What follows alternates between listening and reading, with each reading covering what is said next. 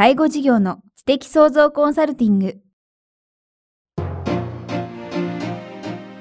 ポッドキャスト介護事業の知的創造コンサルティングでは、介護事業サービスを充実させるヒントはもちろん、介護事業特有のマーケティングや数字を具体的にするアカウンティングの知識を身につけていただける番組です。番組では脳の専門家である長谷川義也がビジネスにおける脳の使い方もお伝えいたします。このポッドキャストは、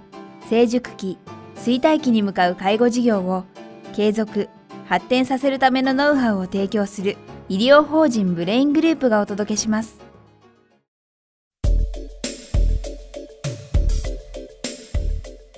皆さんこんにちは。番組ナビゲーターの早川洋平です。介護事業の知的創造コンサルティング。今日は第9回です。長谷川さんよろしくお願いします。よろしくお願いします。はい。えー、前回ですね、経営者の観点から、まあ、認知症介護と身体介護について知っておくべきという、えー、お話を伺いましたが、今日はその、えー、まあ、発展編ということですね、認知症介護についてもう少しお話を伺えればと思っております。今日は具体的にどんなお話をしていただけるんでしょうか？そうですね、経営者の方でもですね、最低限知ってていただきたい認知症のお話、知識というのをちょっとお話ししたいと思います。はい、これは当然ですね、介護事業者のですね、まあ、知的創造コンサルティングですので、あまり認知症とはということでですね、なかなかとご説明するつもりはないんですが、はい、あの、やはり最低限、当然これは経営に活かせるようなですね、はい、あの、認知症の知識は持っていただきたいなというふうに思っております。はい具体的にはですね、実は皆さん認知症って言うとですね、すごいいろんな状態をイメージすると思うんです。はい、それこそ簡単な物忘れがある状態からですね、もう同じこと何度も何度も繰り返してる人から、は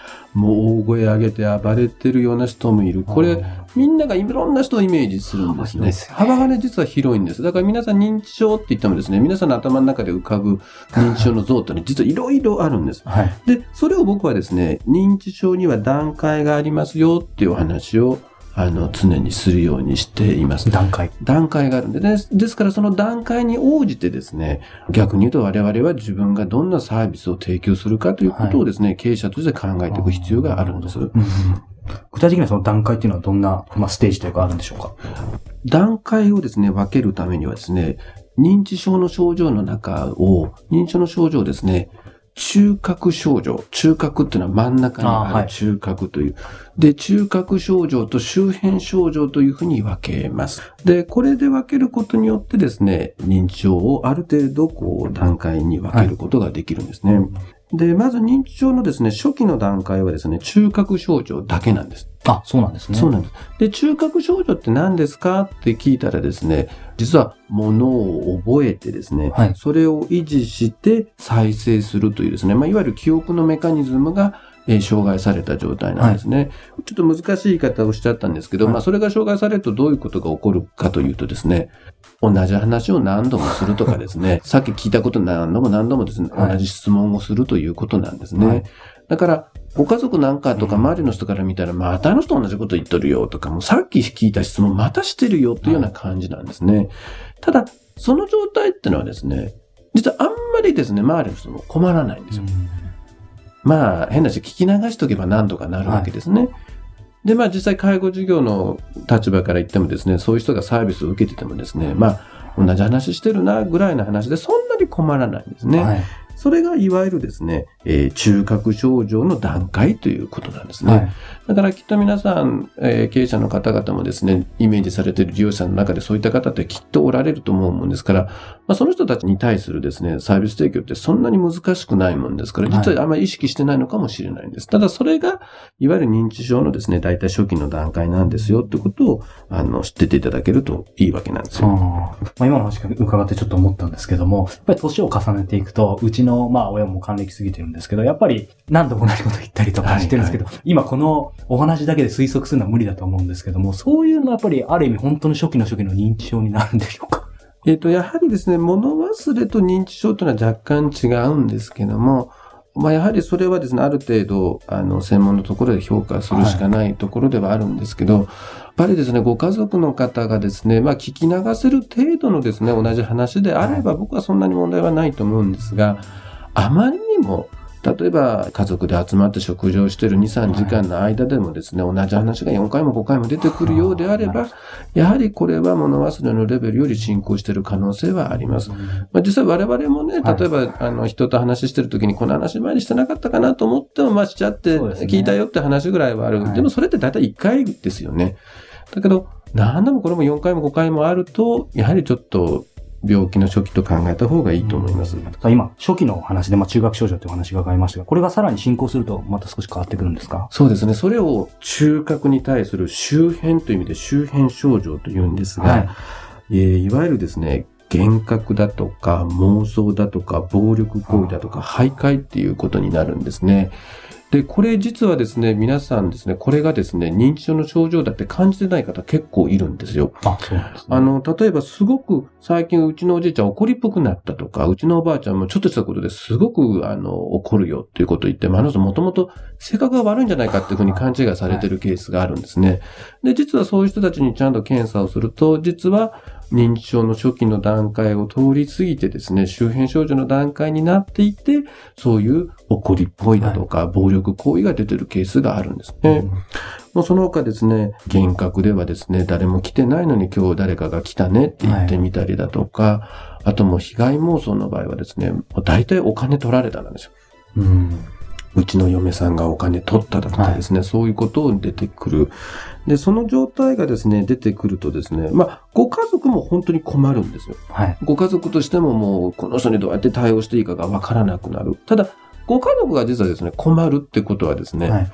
えー、我々介護事業主もそういう人たちがサービスを使うとですね、ちょっとしたことで偉く怒ったりだとかですね、はい、スタッフが何かやお金持ってっちゃったんじゃないかだとかっていうことが出てきて、とても対応が困ってしまうんですね。はい、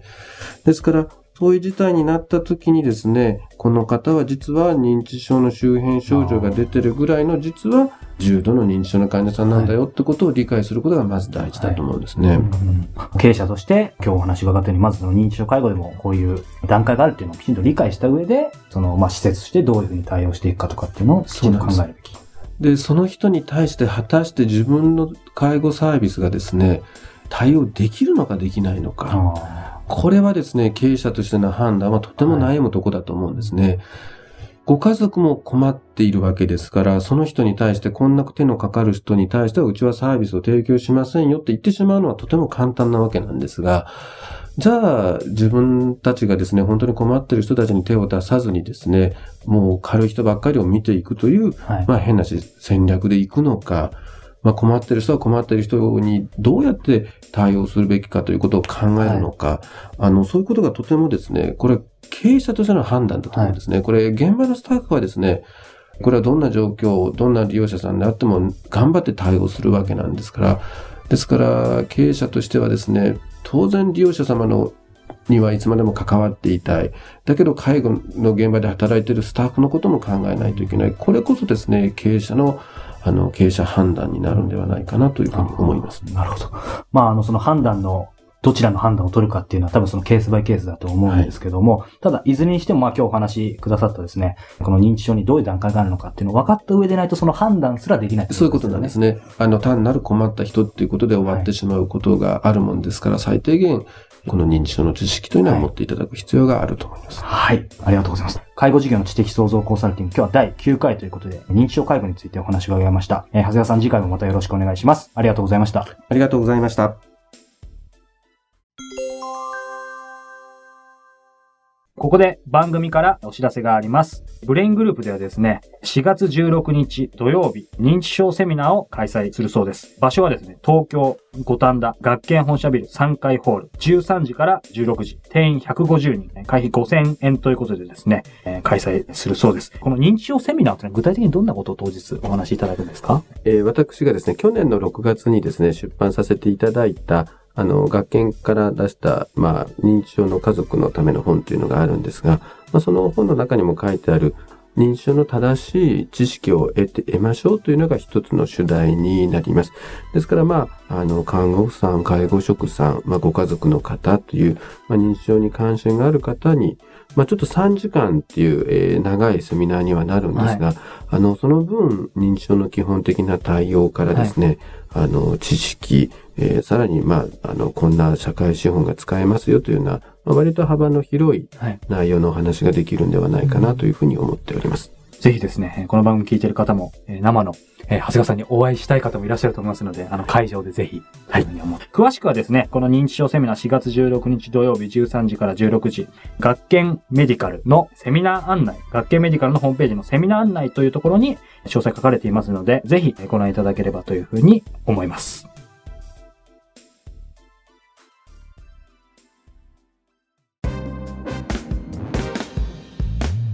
今日のポッドキャストはいかがでしたか？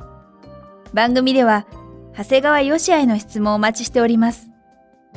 質問は株式会社在宅のウェブサイトにあるお問い合わせフォームからお申し込みください。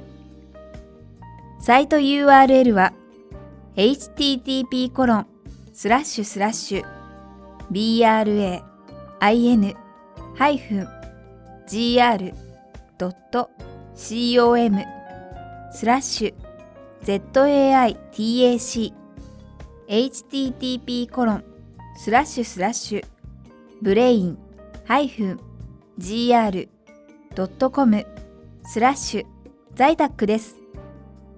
それではまたお耳にかかりましょう。ごきげんよう。さようなら。